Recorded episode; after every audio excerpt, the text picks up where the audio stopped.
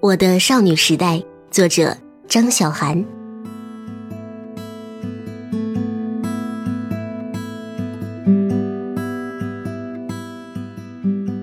第一次看《康熙来了》，我十四岁，在逛一家小店。那是二零零五年，网络购物还没今天这么火爆。当时我为了引领学校里的时尚潮流，几乎每个周末都定期跑出去逛一次街，看看现在裤子裆掉到哪里了。那天我正在家附近一家据说专卖出口转内销的店里挑衣服，看店的女生藏在柜台之后，一边吃盒饭一边爆出阵阵大笑。我扭头看她，那一瞬间米饭从她鼻子里喷出来，气氛太尴尬了。我赶快假装转身继续挑衣服，但是内心实在是很好奇，到底是什么让她这么开心。于是我默默移动到她身后。眯起眼睛看电视上那个巴掌大小的画面，那应该是我第一次见到小 S 和蔡康永。那一秒真的是被震慑，深感原来台湾人民穿衣服已经怪诞到这个地步了。后来我才知道和台湾人民没关系，是康永哥自己的穿衣品味一直好怪诞。那个周末的下午，我什么都没有买。在那个小店里连看了五集《康熙来了》，店主搬了把椅子让我坐下，很认真地安利给我，讲解每个嘉宾的来头，顺手拆了一包苏打饼干和我分着吃。我一小口一小口地吃，跟喝白酒似的，生怕这包饼干太快吃完，我就必须站起来告别了。中间有一集，那时马英九是台北市长。他来上节目，小 S 当时怀孕了，她说自己是孕妇，站不久，于是一屁股坐在马英九大腿上。当时我们两个一起大喊了声“我靠”，我为了装正经，义正言辞地说了句“他真的色胆包天啊”，心里说的却是我也好想成为这么酷的女生。之后的十年里，看康熙还是常常有这样的想法：为什么小 S 可以这么自然？把每个女生心里的小恶魔演绎的淋漓尽致。后来我和那个店员成了朋友，虽然到现在我甚至都不知道他的真名，但是那段时间，我每个周六的下午都会去他店里，和他看一周的《康熙来了》，然后夕阳西下，我买件衣服或者不买，他关店，我陪他走一段到公交车站，一路上我们要继续聊刚才看到的明星趣事。有一集是张震和舒淇来宣传电影，有一个真心话环节，问张震喜不喜欢舒淇。张震玩着一个矿泉水瓶，故作漫不经心，像学校里那种自知微笑一下就能迷倒众生的男生，玩世不恭地说：“喜欢啊。”然后主持人又问舒淇：“张震认真追你，你会不会答应？”舒淇歪了一下脑袋，有点害羞地说。当时已经是性感女神的舒淇，完全就是日常生活里小女生看喜欢男生的眼神。我们看到这里，很激动地抓住了对方的手。十四岁的我和十八岁的他，认定这两位会有一场旷世绝恋，就像是每天睡前期待着我和班里的万人迷会有点什么一样。那年我情窦初开，喜欢班里的万人迷，每篇日记的开头都是他的名字。后来被他本人发现，我揣着那点可怜的自尊心，死不承认。谁也不会知道，就因为他有次打完篮球跟我说他饿，我给他带了两年的零食，还会根据每次他吃零食时的反应琢磨他的口味。我妈到现在都还记得，我有段时间。很爱吃那种包装袋里装的很甜腻的小蛋糕，每天都缠着他给我买。但是后来突然就不再吃任何甜食了。他一直以为我突然有天开始注重身材了。其实不是的，我从来没有喜欢过吃甜食，只是他喜欢。而我喜欢他每天中午打完篮球，习惯性的跑到我桌子前，调笑着问：“喂。”今天有什么好吃的？我还假装想一想，从书包里抽出来为他一个人精心准备的零食，说：“没带什么，就这些。”然后他说：“你真好。”就站在我面前狼吞虎咽。饼干渣掉落在我的一课一恋上，每天回到家再翻开，看到这些食物残渣，我内心都会一阵欢呼雀跃。后来我想想，他怎么可能不知道我喜欢他？哪有人会每天雷打不动带零食，但是自己从来不吃？我又不是为正在长身体的青少年而成立的公益组织。看到那一集时。我心里非常释怀。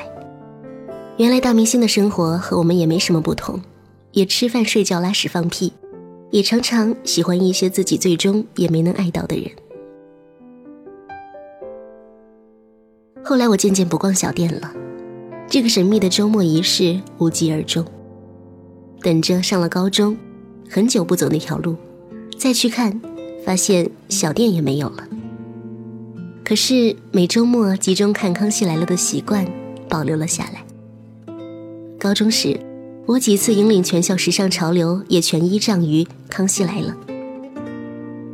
都是小 S 说的，把牛仔裤剪短，里面口袋的衬衫要露出来才最时髦。我立刻就把牛仔裤剪了，自己磨了一下午的毛边。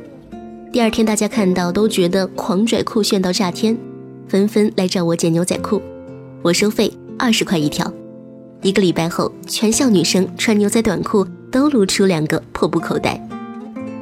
那几天，我和同桌几乎什么都不干，上课光用来磨牛仔裤了。后来我们生意是越做越大，他还去家装市场买了丙烯，给大家的牛仔裤弄点油漆点子。再后来，我们是越发的丧心病狂，承接了匡威的涂色业务，还让大家把鞋挂在脖子上。一个月之后。全校义无反顾地走向了非主流之路，年级组长崩溃了，终于捣毁了我和同桌这个潮流团伙。不信的话，现在你们去打听一下，我是全校当之无愧的时尚教母军。低年级的女生都会假装来我们这层尿尿，看看我最近在穿什么衣服。青春期那几年，不光是穿衣打扮。我连说话作风都是学着小 S 的，笑起来很大声，说话很犀利，在男生面前讲荤段子也毫不脸红。虽然随着长大，我发现他很多时候也只是在做效果，而生活中我这么做也很多只是因为想逗乐大家。我内心不是那么大拉拉的人，渐渐收敛起来。说真的，小 S 在我心里从来都不是什么传统意义的美女，我也不是。他把女生身上那么多不完美的地方暴露出来，我也这么不完美，但是她活得很漂亮，我也可以。他给了我们这种天生不是公主，也没有什么厉害地方的女生一种这辈子都很宝贵的东西，那就是值得被爱的自信。虽然我们没什么了不起，但只要我活得好漂亮、好真诚。总会有真正欣赏我们这一款的人，事实证明，也的确如此。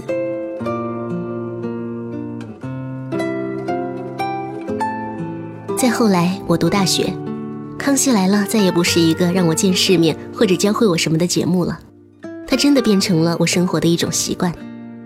大学第一次出来租房子，我和室友的生活习惯还有性格完全是背道而驰的两个方向。最后能让我们成为好朋友的唯一的共同爱好就是看《康熙来了》。每天上课前，我们一边收拾东西，一边放一集《康熙》。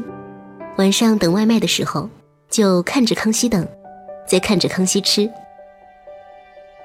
康熙就像是我们的老干妈一样，吃什么东西看着他才有滋味。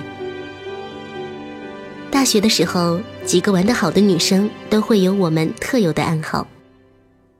他拽个屁呀！以为自己是赵正平啊？他好好笑啊，好像沈玉琳哦。他好做作啊，就像昨天节目里那个女明星。当我们把所有东西聊光，却还要打发时间的时候，一定是看《康熙来了》，或者是聊昨天的《康熙来了》，直到现在都没有变过。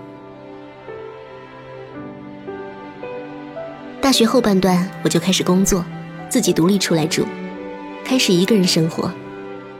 第一个晚上，我独立生活的新鲜感被黑夜吞没。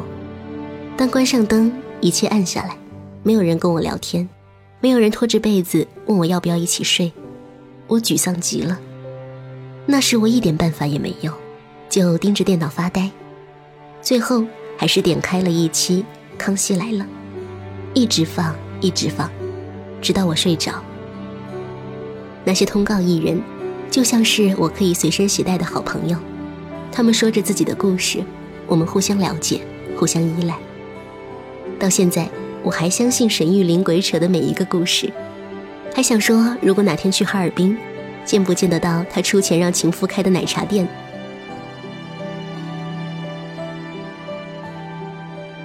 之后，我不一定天天看康熙。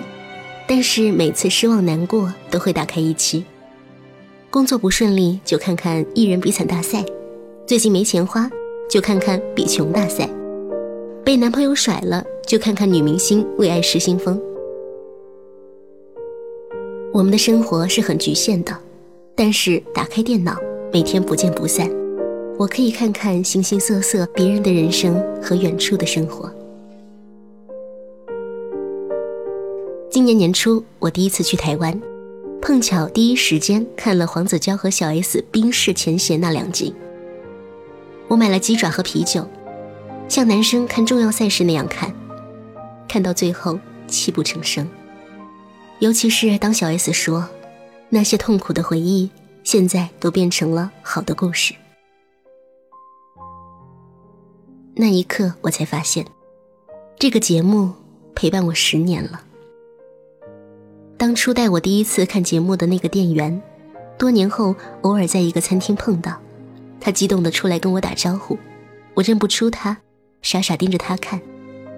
他也不知道我名字，就是大唱一声《康熙来了》的片头曲，我们立刻想到对方，使劲拥抱。不过我们也没有留下联系方式，之后也没再偶遇过了。十四岁暗恋的男生后来追我。我反而出于自尊心拒绝了。如果真的恋爱，也不过是短命的学生恋情吧。和我一起磨牛仔裤的高中同学，放言要一起成立时尚帝国的，现在不知道去了哪里。大学时候的室友，当时都快被误认为是一对儿了，没能好好毕业，还是撕了逼，成了老死不相往来的过去式熟人。每一个被我逼着看《康熙来了》的男朋友，不知道分开之后，他们还看不看这个节目，或者看的时候会不会想起我？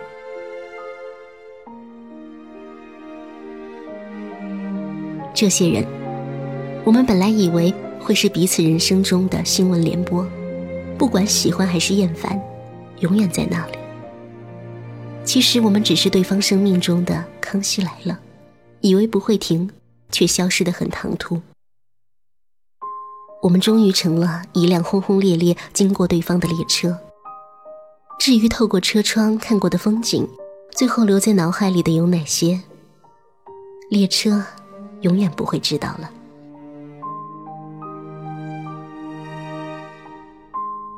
好多老艺人的人生告别式都是在康熙。以前让我捧腹大笑的节目。最近两年却常常让我落泪。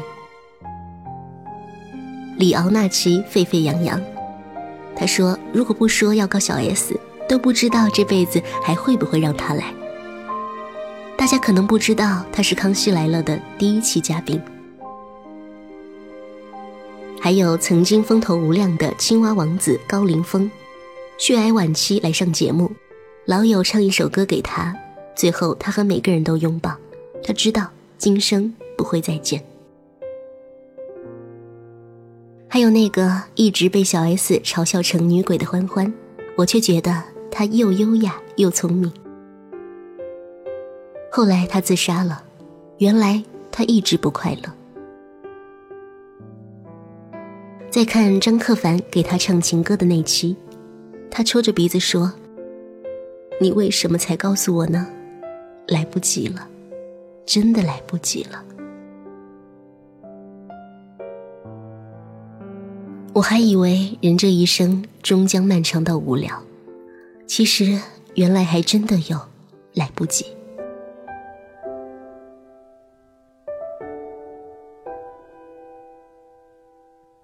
康永和小 S 相继宣布退出康熙，我一点也不意外。虽然难过，更多竟是感谢。他们如此尽职尽责，散场离开，还不忘一个耳光抽醒我。